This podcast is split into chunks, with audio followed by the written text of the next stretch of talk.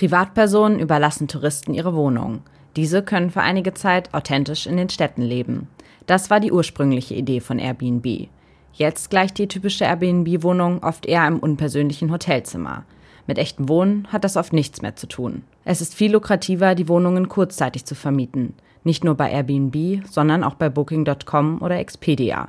Die Folge, ohnehin knapper Wohnraum in Metropolen, wird noch weiter reduziert. Städte können darauf nur bedingt reagieren, denn sie erhalten keine Daten von Airbnb und Co. Hier will die EU-Kommission ansetzen. Sie schlägt vor, dass Online-Plattformen dazu verpflichtet werden sollen, monatlich zu melden, wer wie lange in einer Airbnb-Wohnung übernachtet hat. Das findet Carolina Voital vom Europäischen Verbraucherzentrum erst einmal gut. Das Wichtigste für die ähm, Gemeinden ist hier oder für die Städte, die diese Kurzzeitvermietung in ihrem Gebiet haben, ist, dass sie natürlich wissen müssen, wie viele Übernachtungsgäste habe ich, wo, in welchen Stadtteilen sind die konzentriert, um hier auch entsprechend äh, im Tourismusbereich und bei der Beherbergung Infrastruktur schaffen zu können, einen Überblick zu haben. Und ja, der aktuelle Vorschlag wird es auf jeden Fall ermöglichen, dass man hier besser reagieren kann. Das findet auch Martin Schürdewan, Co-Vorsitzender der Linken im Europaparlament. Dennoch, ihm geht der Vorschlag nicht weit genug. Er wünscht sich mehr Präzisierung. Wo befindet sich die Wohnung? Also in welcher Lage?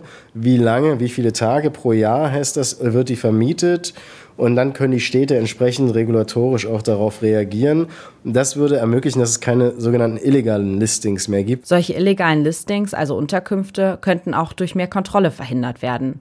In diesem Zusammenhang schlägt die EU-Kommission zusätzlich vor, dass alle, die bei Airbnb und Co. vermieten wollen, eine Registrierungsnummer erhalten. So hätten lokale Behörden einen besseren Überblick. Ob die Maßnahmen eingehalten werden, sollen die europäischen Mitgliedstaaten überwachen.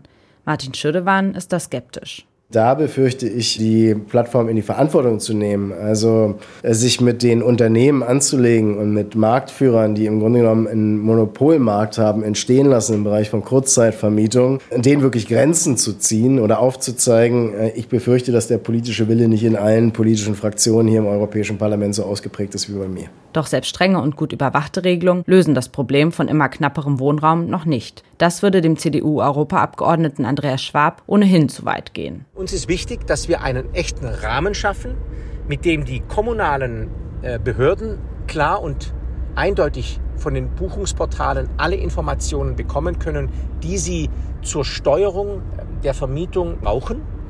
Aber wir wollen den, den Kommunen keine Vorgaben darüber machen, was für die jeweilige Stadt das Richtige ist. Zur Regulierung von Airbnb und Co. gibt es zumindest einen kleinsten gemeinsamen Nenner in der EU. Andreas Schwab von der CDU ist optimistisch. Ich glaube, dass es uns gelingt, vor der dem Ende der Legislaturperiode zu einem guten, ausgewogenen Vorschlag zu kommen, der uns in Europa an der Stelle einen Schritt weiterbringt.